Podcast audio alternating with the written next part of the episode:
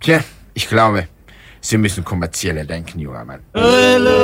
Sie müssen marktgerecht produzieren. Ich muss Ihr Produkt ja schließlich verkaufen. Und vor allen Dingen gewöhnen Sie sich mal einen einheitlichen Stil an. Sehen Sie, wenn Sie auf Ihrer ersten LP die zweite Seite so wie die erste gemacht hätten, wäre sie besser gelaufen. Auch das Ausland war von der ersten Seite begeistert. Sie brauchen ja nicht unbedingt dem Trend zu folgen, aber schließlich sollte man auch mal an die Stückzahlen denken. Am besten lassen Sie Ihre Träumereien sein.